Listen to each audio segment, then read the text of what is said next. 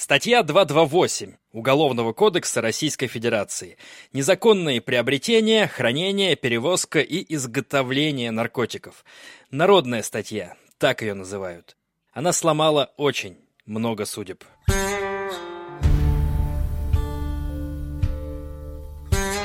Привет, меня зовут Миша Ронкайнен, слушайте вы тюремный подкаст. Подкаст про жизнь в тюрьмах разных стран мира – я беседую с теми, кто в них сидел, а иногда и с теми, кто отбывает прямо сейчас. Сегодня поговорим о том, как сидят самые типичные сидельцы России, люди, которых осудили по статье 228.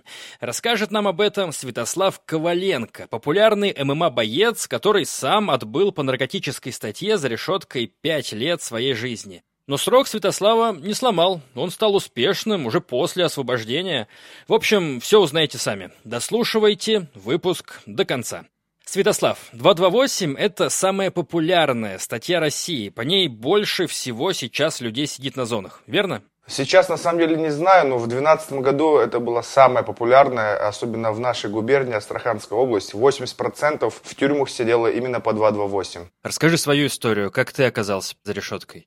Знаменск, Астраханская область. Стоим мы с другом, разговариваем на свою тему. Подходит нам два нарика на внешний вид. И начинает назойливо. Мы спортсмены, приехали, где у вас тут можно отдохнуть, покурить. Мы говорим, да не знаем, мы вообще далеки от этого. И вот в этот момент у меня появилась мысль, что ну хорошо, раз вы задолбливаете, будет у вас. Я думаю, сейчас проучу наркоманов. Я говорю, да-да, сейчас все будет. Оставил свой номер телефона, через 15 минут мы договорились встретиться. Я пошел домой со своим товарищем. У меня мама добавляла в борщ горная трава насыпал, передал им. Они сначала не хотели брать, сказали, что здесь какая-то байда. Они не взяли, просто отдали обратно, мы разошлись. И через 15 минут перезвонили и говорят, все, нормально, несите, это тоже пойдет. Они забрали и ушли. Через два с половиной месяца меня пришли арестовали. То есть не на месте, не на следующий день, а два с половиной месяца. Сделали все задним числом. Там были свидетели. Экспертиза показала, что это марихуана. Два с половиной месяца то, что я им отдал, у них лежало. Ну, понятное дело, там может все что угодно показать. Про них забыть уже успел, наверное. Да, конечно, я и не вспоминал этот случай. Я думал то, что как в фильмах бывает. На месте хватают понятые, все сразу арестовывают. Но я-то знал, что у меня горная трава, я знал, что меня за это не арестуют. На тот момент знал, потому что я не знал, как работает система. Ты сам пробовал когда-нибудь эти все вещества? В тот период никогда не пробовал. Это я когда уже заехал, там попробовал. То есть тебя осудили за наркотики, которых ты не касался раньше, и уже там, в месте, где ты должен был исправляться, ты их попробовал? Да, совершенно верно. Чем ты вообще занимался тогда в Астраханской области? Работал я в Волгограде, сеть гипермаркетов, карусели. На хорошей должности занимался товарооборотом. Знаменск от Астрахани 300 километров, а до Волгограда 100 километров. И поэтому все ездили в Волгоград, а не в Астрахань. Пока мы остановились на том, что тебя задерживают через два с половиной месяца. Как это вышло вообще? Я тогда приехал домой, утром уставший, и лег спать. Проснулся где-то часов 6 вечера, стук в дверь. Я смотрю в глазок вижу молодую девушку. Открываю дверь, на нее смотрю, и она смотрит на меня. И у меня просто на автомате я голову вытаскиваю и налево поворачиваю. Там стоит много оперов, но они все в гражданском. Опера за руку хватают меня и начинают рассказывать меня за тот день. Говорит, что там была марихуана, вы продали в крупном размере. А что за девушка-то это была, которая стояла перед глазком? Следователь. Молодая, 20-летняя девушка. Интересно, как много заключенных видели ее перед своим заключением? Насколько они грубые были, когда тебя задерживали? Все цивильно сделали. Не угрожали тебе? Признавайся, подписывай. Нет, в чем признаваться? Они прекрасно знали, что они сделали. Они знали, какое отношение имею к этому всему. Так, и что было дальше? Пошли обыск дома делать, позвали понятых, обшмонали. Нашли у тебя дома-то что-нибудь еще? Дома нашли 7 грамм травы. Но как это происходило? Зашли все опера в хату, просто по всей хате расползлись. Но я не знал этих моментов, я не знал, что надо понятым было сказать, чтобы мы все в одном месте были. Кстати, вот этот сверток, который они нашли в вещах, его с уголовного дела убрали, потому что моих отпечатков пальцев там не было. Были отпечатки пальцев только оперов. Какие эмоции у человека, когда к нему с просонья вламываются менты и начинают шмонать его хату? Полный капец. Давление упало, голова закружилась у меня. В то, во что я не верил, происходит на моих глазах. И происходит это со мной. Я просто об этом раньше слышал, что людей подставляют, но я думал, все говорят, что они там все невиновные, всех подставляют. Ну, как, в принципе, сейчас люди думают, и даже сейчас они будут слушать меня, многие подумают, что я какую-то сказку сочиняю. Я их понимаю, потому что я раньше точно так же думал. Ты им говорил это, что типа, ребят, вы что? Да, конечно, говорил, они ничего не отвечали. Меня забрали и повезли на ИВС. ИВС – это изолятор временного содержания. Мало, наверное, кто поверит мне. Прокурор, который вел мое дело, он приходил ко мне на ИВС, он же не с ФСКН, а прокурор сам по себе. И он мне такие слова говорит. Мы знаем, чем занимается ФСКН.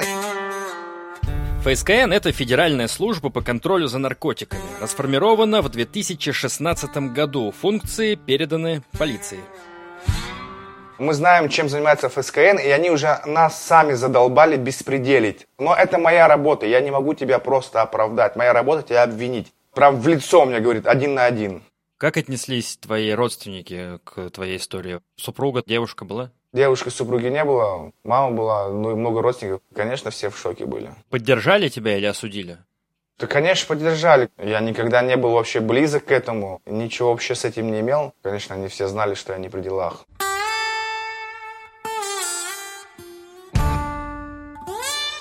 Сначала закрыли на ИВС в Знаменске. На ИВС я побыл двое суток. И потом с ИВС в Астрахань, 320 километров, Столыпинским вагоном для зэков повезли меня в СИЗО. И так каждые два месяца меня возили с Астрахани в ИВС. Потому что Делюгак была в Знаменске, а СИЗО Астраханск находилось в Астрахани. В Астрахани где-то я находился полтора месяца, и на ИВСе две недели. А на ИВСе нельзя сидеть постоянно. Это же изолятор временного содержания. Там до двух недель обычно находятся. И вот так вот каждые два месяца возили этапами. Накатался, контингента увидел со всей России разнообразного. И маньяков, убийц, и мошенников, и госслужащих. А если к вагонам Столыпинским возвращаться, как вообще они выглядят? Как там внутри? Расскажи немножечко. Можно представить обычно купе. Справа дверки. И вот вместо этих дверей купешных решетка. В самом купе, где должны быть окна, сплошная была фанера. Слева просто тропинка и окна. Все окна в решетках. Самое, что жуткое, это всегда было, что обычно купе, там человек 7-8, а там было по 20 человек, и все еще курили, все мокрые. А Столыпин же он сначала стоит 10 часов, ждет зэков под астраханским пеклом. Я про лето говорю. Зимой было попроще, конечно. Сам вагон нагревается, он весь железный, там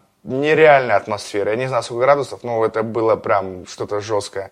Вагон в Столыпинске стоит 10 часов, в обед нас загружают, и с обеда до вечера ждет поезда. Только вечером трогается. Так это обычный поезд, просто Столыпинский вагон, где везут зэков. Другие вагоны там с обычными людьми. Кормят там чем-то за это время вообще? Дают паек, опять же, не всегда. Могли дать, могли не дать. Что там в этом пайке было? Каша рисовая, гречневая, чай, чуть-чуть сахара, хлебцы. В туалет как ходить? Попроситься можешь в туалет, открывает тебе. Конвоир с тобой до туалета, возле туалета стоит, тебя ждет. Туалет, естественно, весь полностью в решетках, там окна, все заделано. Ну, то есть оттуда не убежишь никак. 20 человек в таком купе, то есть там поспать-то невозможно лежа, да? Человеческий организм такой, что он может поспать хоть сидя. Когда ты переутомлен, когда ты усталый, можно абсолютно все. Но тяжело, конечно. А если ты еще чем-то заболел, у меня очень часто отит начинался, когда ухо воспалялось и температура была было тяжеловато, но я здесь, я живой, ухо в порядке. Конфликты же случаются из-за места, из-за чего-нибудь. Конфликтов вообще на самом деле в тюрьмах очень мало. Это все из фильмов. То есть вот эти истории, когда блатные начинают щемить простых людей, с места их сгонять. Нет такого. Такие, кто придерживается воровским понятиям, они никогда в жизни так поступать не будут. Это обычно делают беспредельщики, козлы, у которых нет никаких понятий, ни воровских, ничего нету. Но опять же, я с ними не пересекался, а где есть понятия, там все на уважение, языком и драк не бывает. То есть ты едешь в этом купе, где 20 человек, и тебе кто-то говорит, уважаемый, не позволите вы пройти к выходу, чтобы я в туалет сходил? Ты немного утрируешь. Просто обычным человеческим языком общается. Ничего нового не придумано. Не обязательно же говорить «пожалуйста», чтобы просто вежливо, хорошо общаться. Как в итоге проходило дело? Полтора года проходило следствием, я был полтора года в СИЗО. Сама делега шла год, и полгода суды были. Как камера выглядит обычная в СИЗО в Астраханском? Квадратов 15. Посредине хаты большой длинный стол с э, лавочками. Рядом в углу маленький умывальник и еще маленькая такая дверка, метр на метр, туалет. Бывают такие периоды, когда тюрьма переполнена, и бывало, что приходилось по очереди спать мест 10, а человек может быть 15. Вопрос, который чаще всего гуляет в интернетах, как заходить в хату? Имеет ли он какой-то смысл? Как ты живешь, кем ты жил, так и заходи, вот и все. Никакого смысла не имеет этот вопрос. Ты помнишь первое, что ты сделал, когда зашел? Поздоровался, спросил, что за хата. Порядочно, непорядочно. Скажешь, да, все, ништяк, заходи. Тебя встретили, чаем напоили. Как ты в поликлинику заходишь к неизвестным людям, к врачам, так ты и заходишь к зэкам или к арестантам в СИЗО. Все то же самое.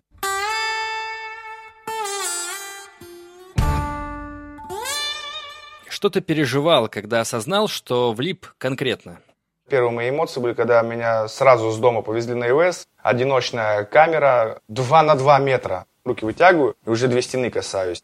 Я сел, у меня давление падало. Плоховато было, потому что я осознавал, что я приехал надолго, а для человека, который только заехал 5-8 лет, это большие срока, но когда ты находишься в тюрьме какой-то определенный промежуток времени, ты понимаешь, что, что 5-8 лет это не космические срока. Когда ты видишь, там люди по 20 лет сидят, Три дня я погрустил, я принял, смирился, посмотрел, что за статья у меня. Начал изучать закон, адвокатскую деятельность, судебную практику. Я знал сразу, что я не соскочу туда. Я с самого начала знал, что мне дадут пять лет тюрьмы. И я к этому был готов. Я не жил надеждами, что мне там дадут меньше или меня отпустят. Я единственное думал, главное, чтобы больше не дали, потому что я был не в сознанке, я же отрицал свою вину. А статья идет от 5 до 12.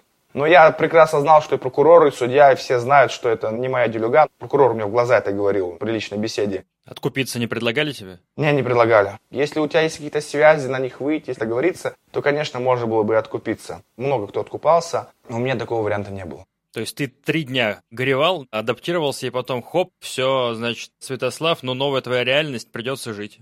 Ну да, да, да, так и было. А как вообще быть таким человеком? Это просто связано, что я с 15 лет поступил в Суворовское военное училище, поехал в Владикавказ. В казарме с 15 по 18 лет я три года жил как в тюрьме. Приезжал только в отпуск. После этого я поступил сразу же в высшее военное, где год в таких же условиях жил. Потом я отчислился и сразу же дослуживал срочку еще полгода. В итоге я пробыл в казарменных условиях, вот примерно в таком режиме, как в тюрьме, 4,5 года. После такого опыта я опять попал в ту же самую казарму, только уже с другими понятиями. Поэтому мне было в этом плане проще. Вот в чем дело. А как обычные люди вообще реагируют на то, что оказываются за решеткой? Как правило, депрессию сильную ловят, и тогда человек ловит депрессию, он и стареет быстро, и худеет, и не ест, и болячки начинают появляться, и зубы цепятся, кожа стареет. Если ты с этим никак не справишься, ты за эти годы просто свой организм ушатаешь психологическое твое состояние – это залог здоровья. Плохо, когда люди не справляются с реальностью. А как справиться, если ты сидишь год в помещении в одном, в СИЗО? Все зависит от твоего характера, как ты на этот мир смотришь. Если ты смотришь через призму розовых очков, когда ты там думаешь, я все-таки соскочу, сейчас адвокаты, там сейчас деньги дадут, все будет хорошо, а потом бам, тебе срок, и просто человек офигевает. То есть он надеялся соскочить, а ему дают срок. Просто надо принять реальность. Все, вы попали даже не про тюрьму, а просто вообще в жизни что-то случилось, нет смысла пилить опилки, нет смысла думать, блин, а вот зачем я так сделал бы, сейчас был бы там, все, это прошлое, и ты пилишь опилки, понимаешь, там грозит 8 лет, 10 лет, жизнь на этом не кончена, суетись, думай, все можно, люди по 15-20 лет выходят, я знаю, кто-то бизнесменом становился, тот же самый Усманов, миллиардер долларов, он 8 лет в тюрьме пробыл. То есть ты просто принял и смирился, что тебя закрывают по беспределу? Смирился с этим, а что поделал? Такова реальность. Буду знать, что так бывает. Не только в фильмах, когда подставляют. Дни считал вообще? Не, не считал дни. Если ты начнешь считать дни, ты начинаешь загоняться. Дни начинают долго идти. Когда ты просто живешь, это все прилетает намного быстрее. Были люди, которые на твоих глазах сломались просто? Таких людей было очень много, на кого стены давили, они загонялись. Был человек, здраво рассуждал, а потом в какой-то момент начал загоняться. Смотришь на него, он просто сам себе на уме ходит, сам с собой разговаривает. Уже все знали, что он дурачок, никто его не трогал, он с ума сошел. И, естественно, стал худеть, болеть постоянно, зубы выпадать. Внешний вид у него стал портиться.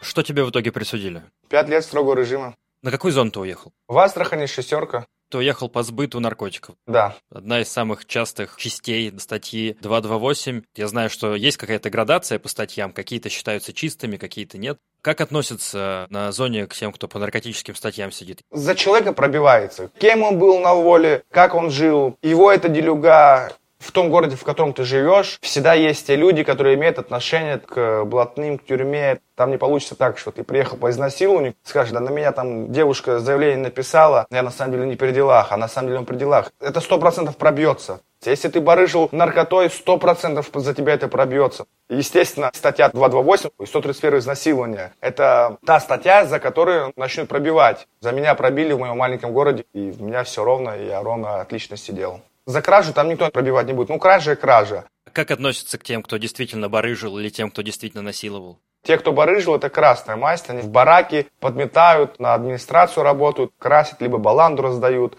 А те, кто насиловал, вот это вообще отдельная категория зэков, их называют обиженные. С ними никто не здоровается, они там туалет убирают, низшая каста. Давай про касты продолжим. Какие вообще существуют?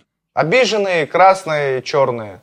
Черная мазь это порядочный. У него за спиной все ровно, от него никто не страдал. Она тоже делится на две категории. Есть рабочие, которые заезжают, рабочий барак, ходят на промзону, которые просто придерживаются понятий, но они стараются подальше этого держаться, то есть у них день. Проснулись, пошли на промзону работать, рабочий день закончится вечером, они пришли, покушали, легли спать, и вот такой образ жизни ведут. А есть черные отрицалово, как их еще по-другому называют, которые не работают, которые всю зоновскую суету наводят. Это на ком, можно сказать, и держатся все понятия и весь лагерь. Те, кто выбрали путь криминала. Не обязательно криминальный путь выбирать, чтобы не работать, а быть вместе с отрицаловыми. Кто-то действительно стремится из них. Кто-то не стремится, просто он с ними э, живет и видит весь Лас-Вегас зоновский. Про Лас-Вегас что ты имеешь в виду? Лас-Вегас в том плане, что постоянно какие-то движения. Если в рабочем бараке днем он практически пустой, все на работе, то в отрицаловском бараке насыщенная жизнь. Это те самые люди, которые за тебя пробивают. С другими бараками общаются, с другими лагерями, зонами. Больше вещей не хочу говорить, но я думаю, в принципе, понимают. Тебе могут э, предъявить, если ты что-то не то скажешь? Предъявить меня никто не предъявит. Некоторые вещи не стоит говорить. Это просто обычный этикет. Это то же самое, что я сейчас начну говорить, где телефоны прячут, в каких местах обычно их надо искать. Но это же неправильно. У меня же есть внутренняя моя совесть, моя порядочность, то, что я не буду о этих вещах говорить, потому что это может плохо выйти для тех людей, у которых эти телефоны есть. Я сам был на их месте. Про черную масть понятно. А что с красной? Как люди становятся красной масти? Либо они сами уходят в красную мазь, чтобы не иметь никакого отношения к вот, понятиям. Либо их администрация при въезде в лагерь грузит, что давай ты будешь с нами двигаться, будешь баланду развозить, работать, и все у тебя будет хорошо, мы тебя еще по УДО отпустим. Может, и стучать будешь. То есть ключевое отличие черных от красных в том, что красные работают на каких-то должностях на администрацию зоны. Могут и не работать, могут просто являться красными, потому что они выбрали этот образ жизни. Не обязательно на должностях работать. У кого-то статья барыга, который подтвержденный барыга, он уже красный, то есть он не может быть порядочным. Какие-то непорядочные вещи. Например, писал заявление в полицию на воле, об этом узнали. Ты уже не можешь порядочным быть, ты уже красный. То есть ключевое отличие в том, что красные, по мнению черных, непорядочные. Да. Можно стать непорядочным за то, что ты на кого-то заявление написал когда-то. Раньше, в 90-х, в 80-х, в начале нулевых, этого достаточно. Сейчас, конечно, если ты написал заявление, от твоего заявления никто не пострадал, никого не посадили, ты можешь остаться порядочным, черным. Но опять же, если у тебя будет какой-то конфликт с кем-то из черных, он может тебе потом это припомнить. Слышишь, там у тебя за спиной есть неровность. Сейчас это не так категорично, как раньше. Третья каста, которую ты упомянул, это опущенные. Да, обиженные, опущенные. Тоже у них там есть разделение. Есть, которые, например, на воле были нетрадиционной ориентации. Рабочие петухи их называют, которые э, на зоне могут за пачку сигарет оказать интимные услуги какому-то зэку. В этой же касте есть же тоже обиженные. С ориентацией все нормально, никогда они ничего подобного не делали. Их, может, либо опустили на воле, обоссали кого-то, либо ты насильник, ты тоже к ним идешь. Либо человек, который был, например, порядочным или красным, подошел к петухам, зная, что они петухи, обнял их осознанно, зная, кто такие, и все, он автоматически заразился этим и тоже к ним уезжает. Какие у них э, правила? Они передвигаются вдоль стенки по бараку, чтобы случайно кого-то не зацепить из-за угла. Нельзя контакт иметь с обиженными. Они тоже понимают, что если их зацепят, то скажут, ты что так широко ходишь здесь? Помогут предъявить ему. Грязная работа вся на них.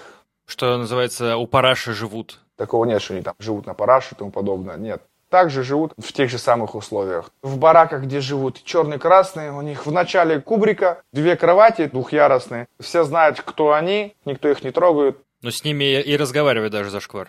Общаться можно, соприкосновения никакого нельзя с ними иметь. Братоваться, конечно, никто с ними не будет. Здороваться за руку с ними нельзя. Да, с одного стакана пить и здороваться, естественно. Но он тебе не протянет руку. Например, я же могу прийти в лагерь и не знать, кто здесь обижен, кто не обиженный. Я подойду, протяну ему руку. Если он обиженный, он скажет, я обиженный, и не протянет мне руку. Такие правила. А если он протянет тебе руку, тебе ничего не будет, потому что ты не знал, а его потом просто побьют. А есть ли какая-то миграция между кастами? То есть э, красный может стать черным, опущенный может стать красным? Или все только вниз идет? Все могут стать обиженными красными, но вверх нельзя. Если ты уже красный, ты не сможешь стать порядочным. Если ты обиженный, ты уже подавно не сможешь стать никем из них.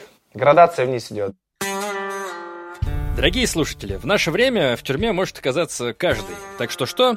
Так что подпишитесь на мой фактически образовательный подкаст – Пригодится. Жмите кнопку лайк или подписаться, как там она называется, где вы слушаете. А если уже подписаны и вам нравится контент, расскажите о подкасте друзьям. Буду очень благодарен. Спасибо.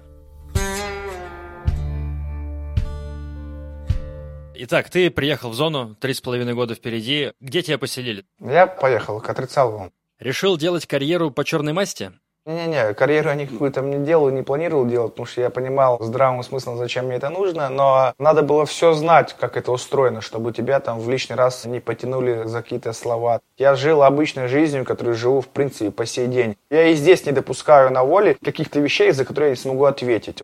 А ты сам с кого-то спрашивал в лагере? Нет, я не тянулся к блатным, я отвечал за себя. Был свидетелем того, как кто-то что-то не то сказал, и с него начали спрашивать? Да, был. Один послал три буквы, тот его ударил. Потом пришли блаты, начали выяснять, почему ты так сделал. А он не объяснил, и все, его наказали.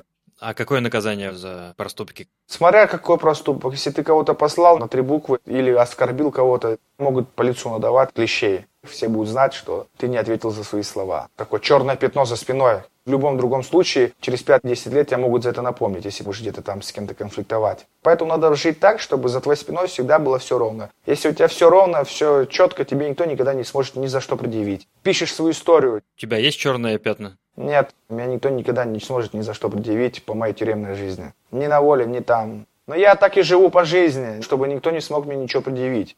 Чтобы тебе никто ничего не смог предъявить, не надо быть каким-то великим гением. Просто всегда надо думать, что ты говоришь и что ты делаешь. Это правило работает в любом месте. Как выглядит жилая комната в колонии? Как кубрики в казармах. Комната на три человека и двухъярусные кровати по всей комнате стоят. На кроватях белье постельное, самое обычное или есть какие-то особенности? Самое обычное дешевое белье. Раз в неделю ты ходишь в баню, сдаешь белье, постиранное белье получаешь. Там банчики есть, которые тебе выдают. То есть ты моешься раз в неделю?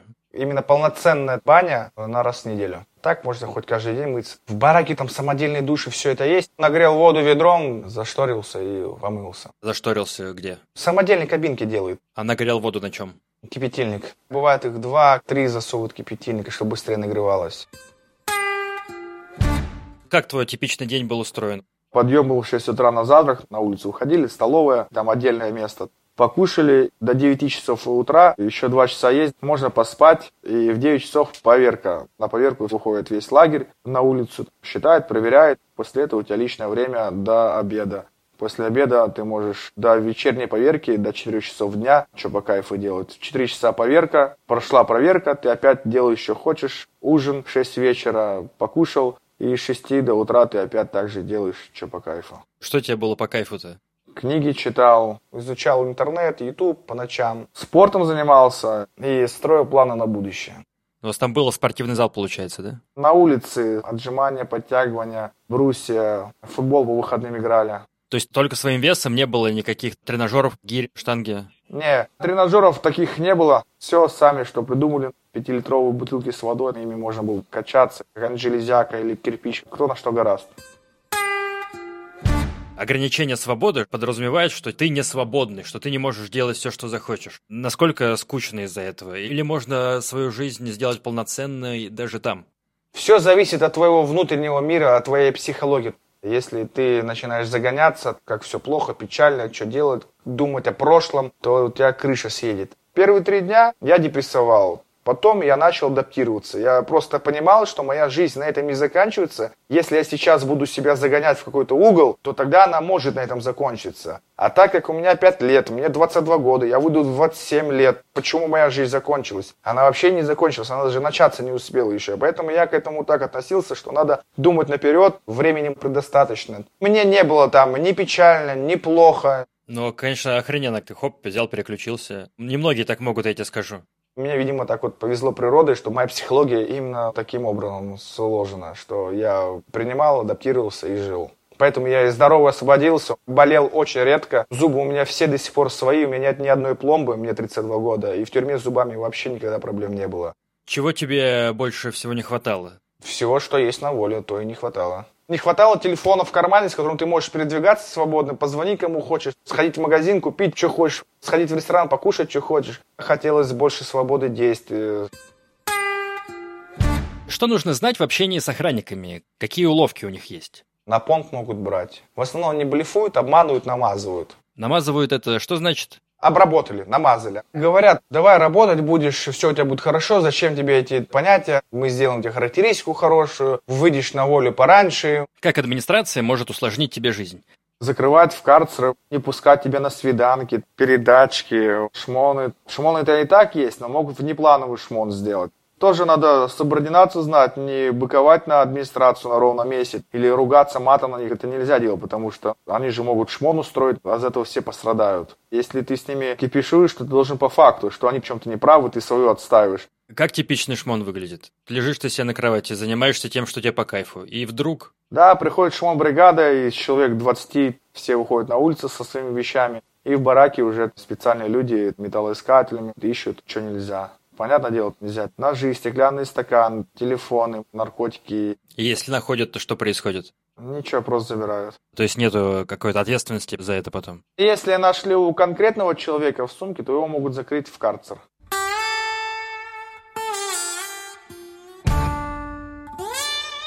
Где проще сидеть? В СИЗО, где тебя держат до суда, или уже на зоне? В зоне попроще.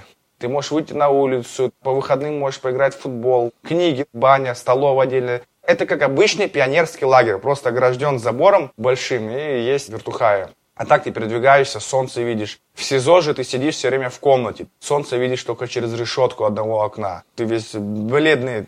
Если говорить со стороны понятийности, то СИЗО, тюрьма – это как дошкольный период, а зона как университет. Ты в дошкольном периоде узнаешь, как общаться, что говорить, какие понятия, как надо вести себя с сотрудниками в синем, это администрация, как они могут блефовать. В зону, когда приехал, я уже понимал, как себя надо вести, и что можно, что нельзя. То есть этому учат люди, которые там по второму, по третьему разу сидят уже, да? Не по второму, по третьему разу, потому что сейчас разделение идет. СИЗО для первоходов, для второходов. Раньше все вместе сидели, сейчас сделали разделение, чтобы первоходы были с первоходами, чтобы второходы не могли большему научить первоходов. Учили те, кто сидят в СИЗО полгода, год. Он уже за полгода по-любому больше меня знает, чем я только заехал. Они сами узнают это от кого? Там такой же мир. Могут общаться с другими тюрьмами, с лагерями по всей России. Там все, все в курсе. И что на воле творится. То, что думают, что если там закрыли человека на 20 лет, он не понимает, что на воле происходит, все он знает. Откуда, если у тебя нету никакой информации, телефонов нету? Да есть все. Есть ли в колонии дружбы? Естественно. У тебя были там друзья? Нет у меня друзей ни на воле, ни в тюрьме. Все говорят на воле «братан, братан», я также это слово не допускаю. Это моя личная идеология. Можно с человеком хорошо общаться, помогать ему. Ну, почему он должен быть твоим другом обязательно? У меня нет друзей никогда не будет их. У меня были друзья до тюрьмы, братаны прям. А когда меня закрыли, на меня положили. После этого я к людям стал относиться не так, как раньше. Помогаешь мне, я помогу тебе. Надо будет моя поддержка, поддержу. Просто после тех событий, когда от меня отказались те, кого я считал друзьями, мне тяжело в жизни поверить в эту дружбу. У меня есть все те люди, кого называют друзьями. Просто я не хочу это говорить слово. И это изменилось как раз после тюрьмы? Да, это изменилось после тюрьмы.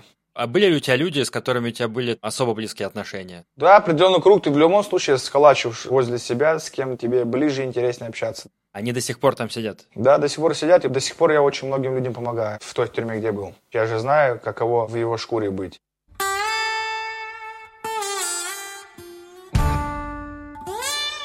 Прошли пять лет твоего заключения. Ты вышел другим человеком или ты тот же самый Святослав, который был тогда, когда его закрывали? Вышел другим человеком, было время переосмыслить, узнать систему, как это все работает. Не все так в жизни и по закону. Теперь я понимаю, что любого при желании могут закрыть тому Святославу, который продавал э, вот этот чай, ты бы сейчас что-то сказал бы вообще? Все идет так, как оно должно быть. Если так случилось, значит, оно должно было так случиться. Ничего не хотел бы менять. То есть ты считаешь это какой-то полезный опыт в твоей жизни? Если бы не было бы тюрьмы, я бы не был там, где сейчас. А у меня сейчас очень хорошо все. Идея стать блогером и развиваться в этом направлении и пришла именно там. То есть ты считаешь, то падение стало в том числе причиной нынешнего взлета? Да, я считаю, что так. Что бы ты сказал э, ребятам, которые залетели внезапно по 228 или по другой любой статье и не понимают, что их ждет? К чему готовиться людям? Что им нужно знать самое главное? Меньше говорите первое время. Надо больше слушать и вникать. Раз вы попали, э, старайтесь не пилить опилки, примите эту реальность. Чем быстрее вы ее примете, тем будет проще вам дальше жить и двигаться. Святослав, спасибо тебе за эту беседу. Ты один из тех немногих людей, про которых говорят, что в них есть стержень. Спасибо за приятное общение. Рад был на самом деле вспомнить это все, как ностальгия некая. Опять же, то, что она на меня так повлияла, это не значит, что она на кого-то повлияет еще. Никому не советую, сам туда не хочу. Но что было, то было. Спасибо тебе. Пока. Дорогие друзья, спасибо, что дослушали выпуск. Все дополнительные материалы к подкасту, включая ссылку на канал Святослава на Ютубе, уже в моем телеграм-канале. Ссылка на него в описании. Переходите, смотрите, подписывайтесь. Пока!